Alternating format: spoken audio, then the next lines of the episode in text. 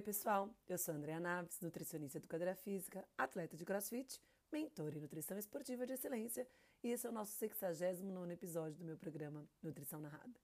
O Nutrição Narrada é um programa de atualização rápida e de fácil acesso à nutrição esportiva para você que quer estar por dentro das novidades da área, mas não tem tempo para estudar de outra maneira. Assim, o meu intuito com este programa é que, por meio de podcasts semanais, você possa atualizar os mais diversos assuntos que permeiam a nutrição o exercício, a performance esportiva, o emagrecimento e a hipertrofia muscular. O Nutrição Narrada é uma forma simples e rápida que encontrei de estar em conexão com você, que precisa realizar a nutrição esportiva, mas não tem tempo para fazer um curso ou para estudar sozinho.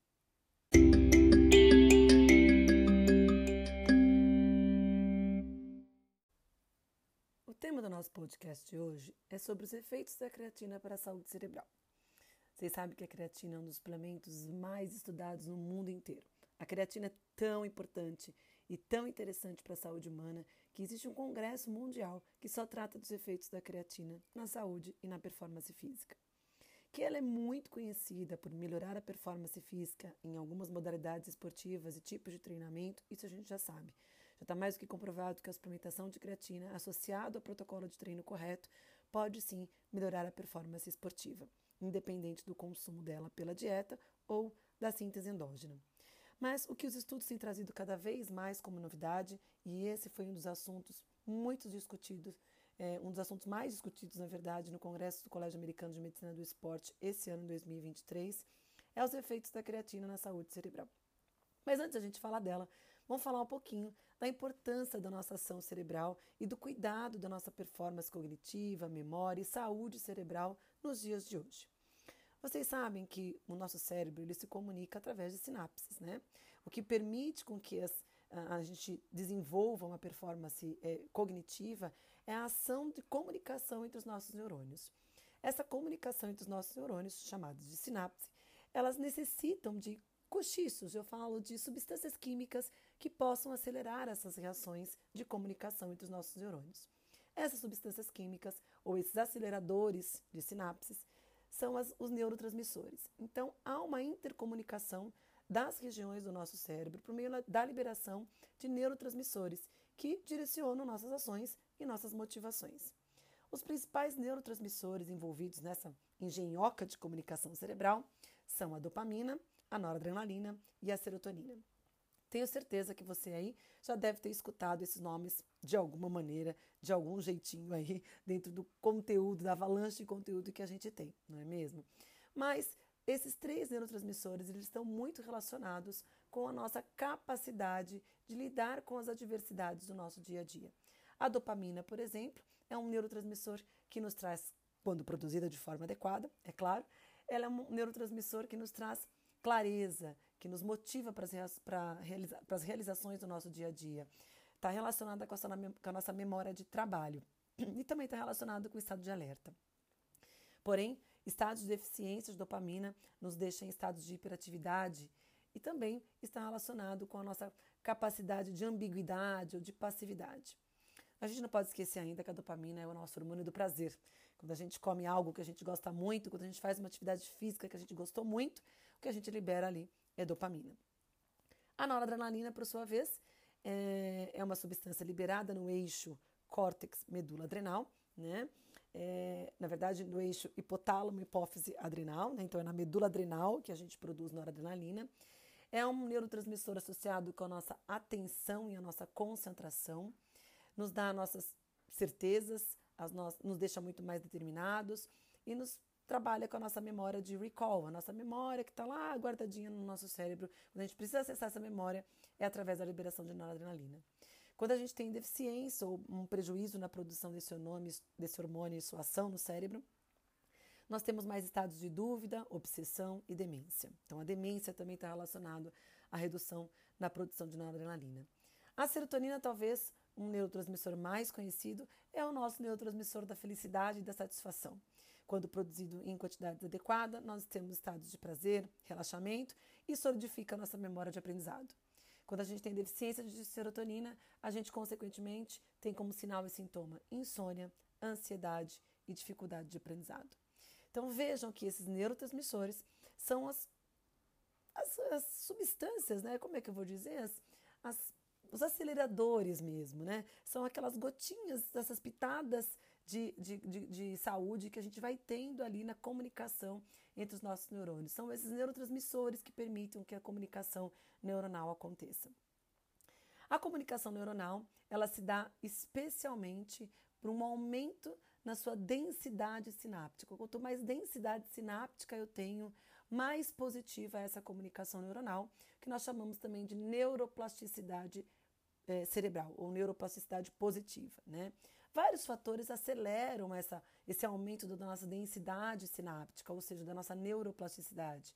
Um estilo de vida ativo, saudável, consumo de uma boa alimentação, a higiene do sono, um estado positivo perante a vida, bom humor, boa saúde, tudo isso melhora a nossa capacidade de comunicação neuronal, melhora a nossa densidade sináptica, ou seja, a nossa neuroplasticidade e a nossa habilidade cognitiva diária. Por outro lado, situações como má nutrição, é, falta de sono, deprivação de sono, estado negativo perante a vida, mau humor, depressão, o estilo de vida sedentário, tudo isso reduz a nossa conexão, reduz a conexão, na verdade, dos nossos neurônios, reduzindo a nossa densidade sináptica e, consequentemente, tendo uma neuroplasticidade negativa no nosso cérebro, reduzindo a nossa habilidade cognitiva diária. Então, está mais do que comprovado que o estilo de vida saudável, onde a gente tem uma boa alimentação e também uma boa nutrição, isso ajuda na produção de neurotransmissores, ajuda na formação de novos neurônios e na comunicação entre, esses, entre esses neurônios, que vai garantir, então, a nossa neuroplasticidade. Então, a gente tem várias coisas. A gente tem a formação de novos neurônios, a gente tem a comunicação entre os neurônios que acontece pela ativação dos neurotransmissores. Tudo isso é potencializado no ambiente de estilo saudável, de estilo de vida saudável. Alimentação, boa alimentação e exercício físico. Então a nossa performance cognitiva, ela nada mais é do que o equilíbrio entre essa nossa capacidade de estimular a neuroplasticidade e de reduzir o estado de neuroinflamação. Nós estamos expostos a um ambiente de risco, onde as pessoas dormem mal, estão expostas a um grande grau de estresse emocional e têm maus hábitos alimentares, além de serem sedentárias. Todo esse estilo de vida, que eu também chamo de estilo de vida obesogênico, né, ele aumenta a produção de cortisol, que é o nosso hormônio do estresse. E o aumento no cortisol faz com que a gente tenha um uma desregulação no seu eixo que prejudica a função do hipocampo. E o hipocampo é a região do cérebro onde a gente solidifica a memória. Por isso que um dos principais sinais e sintomas que a gente tem nos nossos dias, nos dias de hoje, né, no consultório, é os pacientes dizerem que tem, ah, eu tenho minha memória tá tão ruim, nossa, não consigo lembrar o que eu comi ontem, nossa, minha memória não consegue, não é tão boa como antigamente.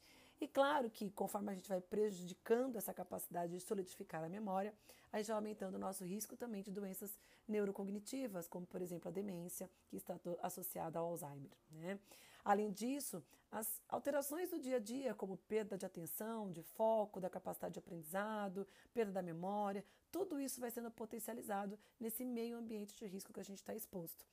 A esse ambiente de risco que a gente está exposto, a gente é, considera que é a causa da neuroinflamação.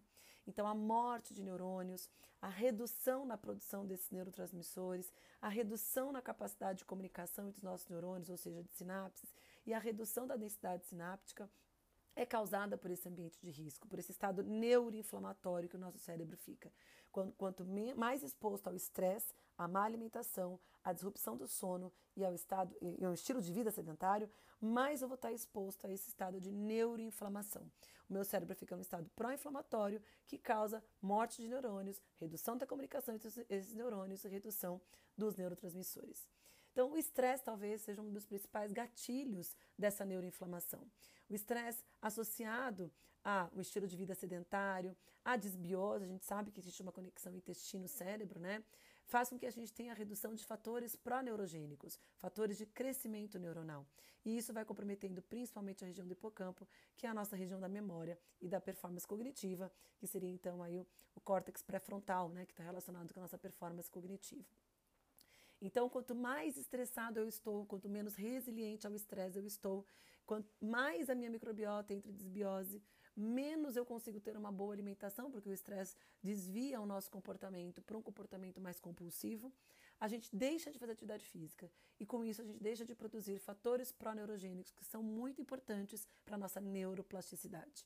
Então é muito importante que a gente também faça com os nossos pacientes a modulação do estresse, que por mais besta e banal que possa parecer, é cada vez mais difícil nesse meio ambiente maluco de excesso de informação, de pessoas extremamente workaholics que acabam não tendo tempo para cuidar de si mesmas, envolvidas num trabalho, envolvidas num, num estilo de vida onde elas realmente não conseguem cuidar de si próprias. Né? Então é muito importante que a gente pense nessas questões de modulação do estresse. Então, a plasticidade cerebral, o aumento da comunicação entre os nossos neurônios, o aumento dessa densidade sináptica, ela é causada uh, principalmente, como eu falei para vocês, pela liberação de fatores proneurogênicos, como o BDNF, fator de crescimento neurotrófico derivado do cérebro, e o GF1, fator de crescimento homólogo à insulina. Esses dois hormônios ou substâncias, ou nós podemos chamar de neurotrofinas também, elas ajudam a solidificar a nossa memória, a modular o nosso estresse e a potencializar a nossa performance cognitiva. E a gente consegue essas ações através, de novo, da boa alimentação e do exercício físico, além, claro, da higiene do sono. Bom, dentro desse contexto, cada vez mais tem se encontrado, é, tem se procurado estudar né, é, é, ativos nutricionais que possam potencializar as vias de neuroplasticidade, que possam reduzir a neuroinflamação, uh, que possam potencializar a produção de BDNF, GF1. E eu já falei muito desse assunto aqui para vocês. Por exemplo, a cúrcuma é um potente neuro é, uma substância neuroativa, né? ela reduz a neuroinflamação cerebral. Vários estudos com cúrcuma, antocianinas, as, a, a, o composto vermelho né, dos alimentos vermelhos arroxados, presentes nas berries, no açaí, no jabuticaba. Então, tantas as, as antocianinas dos vegetais verme, das vegetais, né, das frutas e verduras vermelhas rocheados e a curcumina da cúrcuma, esses compostos são potencialmente anti-inflamatórios para o cérebro. Tem vários estudos mostrando que eles são capazes de aumentar PDNF, que é essa neurotrofina que propicia o crescimento de neurônios, né? Uh, além disso, a gente sabe que o exercício físico, tanto o exercício resistido como o exercício de endurance, aumenta a produção de, das exercinas ou das miocinas. As exercinas têm uma grande capacidade em potencializar a produção de BDNF. Além disso, também aumenta outras substâncias, como por exemplo GF1, a irisina. Essas substâncias são capazes de potencializar a ação cerebral. Então, existe sim uma comunicação do cérebro, do, desculpa, do músculo com o nosso cérebro, potencializando a nossa performance cognitiva. Bom, e como eu falei para vocês, vários ativos têm sido estudados nessa, em relação a isso, e a creatina só é mais um deles. Né? Vários estudos têm demonstrado que a creatina pode melhorar a função cerebral. Só para a gente contextualizar um pouquinho, a creatina é aquela substância presente, né, que a gente produz endogenamente, né? Presente principalmente no músculo esquelético. Ela é sintetizada a partir de três aminoácidos, arginina, glicina e metionina. A gente tem várias enzimas que aceleram a síntese endógena de creatina, que pode vir a partir do consumo de proteínas, que disponibiliza esses aminoácidos para a produção de creatina. Pode vir também uh, da suplementação de creatina, como eu falei para vocês. Então, a suplementação de creatina, ela vai uh, uh, potencializar essa síntese endógena, vai aumentar, na verdade, uh, o estoque de fosfocreatina, como é a forma, que é a forma como a gente estoca a creatina no nosso organismo. 90, 95% do nosso estoque de creatina está no músculo esquelético. Por isso que ela foi tão estudada e é tão estudada para a performance esportiva, ela para potencializar a função muscular a gente consegue transportar a creatina para outros tecidos, é, porque o mesmo transportador que tem no músculo esquelético, que é o transportador CREAT, já foi identificado em outros tecidos. O intestino, por exemplo, tem um transportador que capta essa creatina circulante, que vem da suplementação ou vem da síntese endógena, e leva essa creatina para os tecidos periféricos, onde a gente tem os receptores, os transportadores de creatina, o CREAT, a CREAT, né? A creatina é excretada na fórmula de creatinina. Então, se você faz uso de creatina como suplemento, ou se você ainda consome, tem uma dieta rica em proteína, você vai ter uma maior excreção de creatinina, que é a forma como a gente excreta a creatina. Em relação à função cerebral, a, só antes da gente falar da função cerebral, é muito importante falar para vocês que quando a gente pensa em suplementação de creatina, a forma mais efetiva é a creatina monoidratada. É a mais efetiva, é a mais segura e é também a mais biodisponível. Não existe nenhuma evidência com outros tipos de creatina para a saúde humana.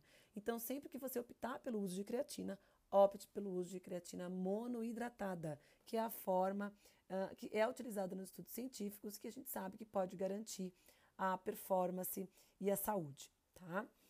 Para o cérebro, os estudos ainda, claro, são muito novos, muito inovadores, né? Mas parece que a suplementação de creatina pode sim melhorar alguns aspectos da performance cognitiva. E as doses não são muito diferentes daquelas que a gente já conhece em relação à suplementação de creatina para a função muscular, que seria uma dose maior de carregamento, de 20 gramas por dia, dividido, a gente pode dividir em quatro doses de 5 gramas, por exemplo. A gente aí consegue fazer um, um loading, né? E existem algumas especulações de que esse loading para a função cerebral seria interessante, seria seguro, né? E seria positivo para a ação cerebral. E a gente pode usar, utilizar, claro, menor, doses menores por mais tempo, de 3 a 5 gramas ao dia. E aí os estudos falam em 30 dias, 60 dias. E, teoricamente, não precisaria fazer nenhum tipo de interrupção da suplementação de creatina pensando em saúde. Né? A gente só faz esse, esse ciclo, essa periodização de creatina quando a gente pensa uh, em saúde muscular, quando a gente pensa em performance esportiva. Né? Pensando em saúde, talvez não haveria necessidade de a gente reduzir o consumo de creatina ou fazer essa parada né, no consumo de creatina. Então, a creatina ela passa a barreira hematocefálica e tanto os astrócitos, vocês sabem que os astrócitos são as células neuronais que nutrem os nossos neurônios de nutrientes, né? Então, essa creatina passa pelo, pela barreira hematocefálica e os astrócitos que têm um transportador de creatê e os neurônios também conseguem captar a creatina circulante. Já foi identificado também que os astrócitos conseguem produzir a sua própria creatina através da síntese de glicina, arginina e metionina, porque existem as enzimas presentes é, é, no nosso organismo, no músculo esquelético, também estão presentes nas células neuronais. Então, essas células neuronais conseguem produzir a sua própria creatina e ofertar essa creatina para os neurônios. Então, os astrócitos produzem creatina e oferecem creatina para os neurônios. Além disso, o próprio neurônio tem um transportador de creatina, o creatê, que capta essa creatina circulante ou essa creatina que vem oferecida pelos astrócitos. Então, por esse motivo, é, especula-se que a creatina consegue exercer a sua função cerebral na produção de energia. Todas as células do nosso organismo produzem ATP, produzem energia. E essa energia ela pode ser ressintetizada a partir da ação da fosfocreatina, que acaba sendo substrato para ressíntese de ATP, de ATP uh, através da ação de uma enzima chamada creatina quinase. Então, como que a creatina poderia trabalhar na performance do nosso cérebro? Ela melhora a produção de energia nas células do nosso cérebro, dos nossos neurônios. Então, é muito simples. Você suplementa a creatina e você aumenta a produção de ATP, a produção de energia pelas células cerebrais, pelos nossos neurônios, que são capazes tanto de captar a creatina circulante como de produzir a sua própria creatina e ofertar aí, né, os astrócitos, astrócitos produzem a sua própria creatina e conseguem ofertar para todas as nossas células neuronais. Com o aumento da produção de energia eh, neuronal, a gente também teria uma melhora da função mitocondrial dessas células, o que poderia controlar a neurotoxicidade e a neuroinflamação causada por esse ambiente de risco que a gente vive. Uh, o maior, existem benefícios em várias populações que estão sendo estudadas, mas a maior parte dos estudos são feitos com indivíduos mais velhos, mulheres e pessoas que acabam adotando uma dieta pobre em proteína animal, que na verdade acaba oferecendo menos creatina como os veganos, os vegetarianos, né, que acabam tendo uma quantidade de síntese endógena de creatina menor. Pessoas com estresse ou até mesmo com alguns tipos de, de, de danos cerebrais poderiam também se beneficiar da suplementação de creatina. Alguns estudos sugerem que ela pode reduzir a depressão e ansiedade e melhorar os sintomas de estresse. Além disso, pode melhorar a memória e a performance cognitiva. E como eu falei para vocês, as doses não variam muito daquilo que a gente tem relacionado ao exercício físico. 20 gramas, que pode então ser dividido em quatro doses de 5 gramas ao dia, ou aí as 3 a 5 gramas consumidas diariamente, sem necessidade de, de, se ter algum stop, né? De se parar de suplementar por um determinado período. Então, a creatina pode sim melhorar a performance é, cerebral, né?